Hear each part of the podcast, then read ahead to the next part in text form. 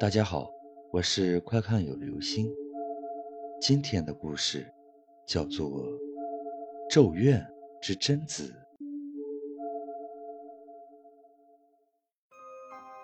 藤木站定在那房门前，夜里寒气有些重，那幢别院在夜幕下显得阴森沉重，黑洞般的窗口，好似是一双双空旷幽深的眼眶。他拉了拉衣襟，朝身后望了望。几个男男女女纷纷躲在角落，朝藤木摆摆手：“快进去啊，别想耍赖啊！”那个个子较高、名为铃木浩的男生用手捂着口喊了声，眼里是坏坏的笑意。几个女生闻言也随之掩口偷笑起来。铃木轻哼一声。推开了那扇轻而易举便打开了的门，在他进入的瞬间，门缓缓“砰”的一声闷响合上，像是被人在某处操纵一般。藤木的心猛地一跳，琐碎的声音从客厅里传来，藤木惊诧地伸着脑袋，吞咽了口水，颤声道：“你好，有人在家吗？”这样问。未免有点白痴，因为只要住在这附近的人都知道，这里可是东京境内出了名的家叶子鬼屋，电视上无时无刻都在关注的恐怖之地，怎么可能会有人在呢？那个大学女生李佳音，做义工无意间闯入大屋，偶然间竟发现一个神秘诡异男孩突然现身。却又随机消失。司法考试落榜的青年，残酷地杀死了五个家人，然后上吊自尽。他死前录制的盒带里，伴随着青年“去了，我这就去”的声音，还有一个令人胆寒的少女的声音。高中生小倩发现，这是小学里的好友未来的声音。未来也是一家被杀害事件中的受害者。小倩自幼灵感强烈，戴着黄帽子、背着红书包的未来，突然出现在她面前。佳云是一名到日本修读的美国交换生，闲时替一名护士做看护工作。当他来到位于京东近郊的一所房子内，发生的种种恐怖事件。这一连串的恐怖，都在此时的寂静中，足以击垮藤木的最后防线。他不再理会客厅中的奇怪声音，回身就去开门。反正他已经实现赌约了，现在出去的话，也不算是违约了吧？他越是紧张，门就越打不开。他忽然意识到，门已经上了锁。有人吗？藤木感觉一阵恐惧在逐渐蔓延，他情不自禁随着好奇心缓缓迈开了步子，到客厅转角处，他还一直不敢睁眼看，只是看着地面，再次重复了句：“有人吗？”木的，一双死灰色的脚，飞快地从眼前奔跑而过，藤木惊叫一声，抬头，只见昏暗的客厅里。只有一台黑白电视机在播放着相同的场面。那是一个孤僻荒芜的林子，中间有一口井。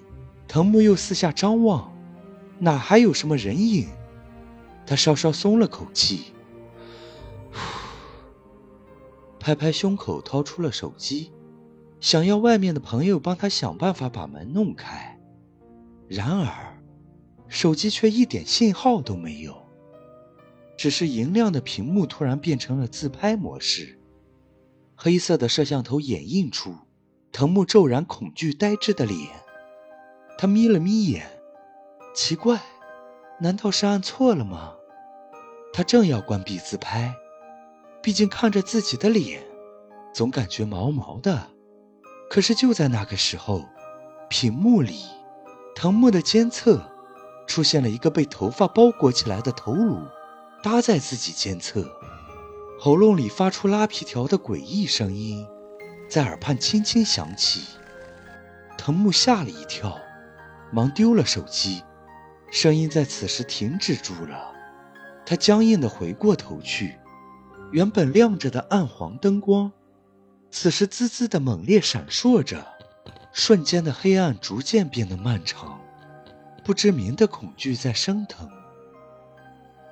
身后突然多了一个黑影，很模糊，看不清脸，像是一具烧焦的枯尸。那双惨白的眼球死死盯住他。随后，一声彻响鬼屋的尖叫声，划破了死寂。这么快就被我吓死了，太没意思了。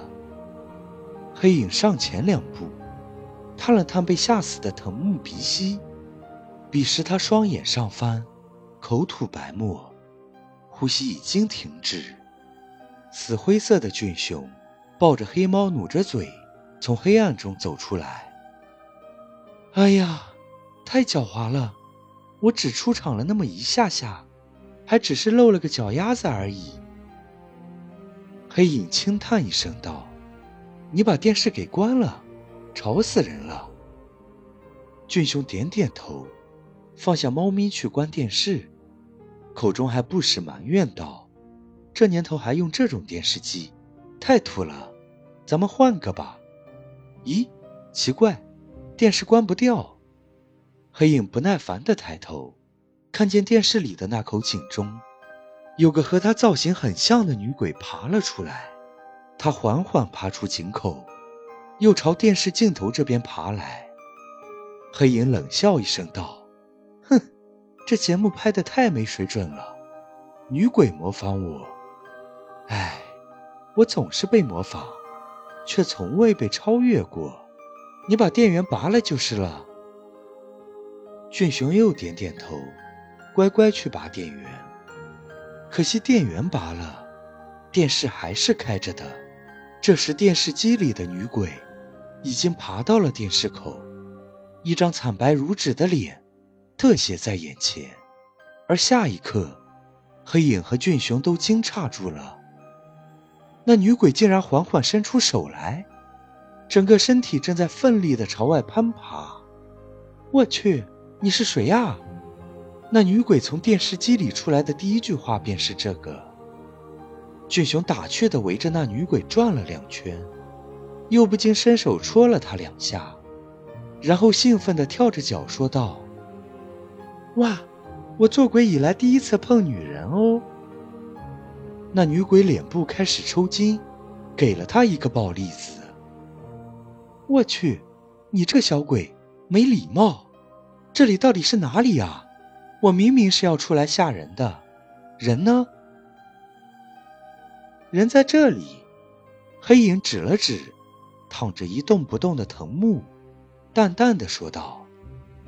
女鬼甩了甩头发，骂道：“我去，人都死了还吓个屁呀！回家了。”说完，他又往电视里爬。俊雄忽然上前拉住他的衣角，道：“你陪我玩。”女鬼摇摇头：“我去，滚一边去！”一旁的黑影终于忍耐不住了，他双手交叉，甩开头发，一声怒吼：“我去！”你就不能别再握去了吗？好了，这就是今天的故事，《咒怨之贞子》。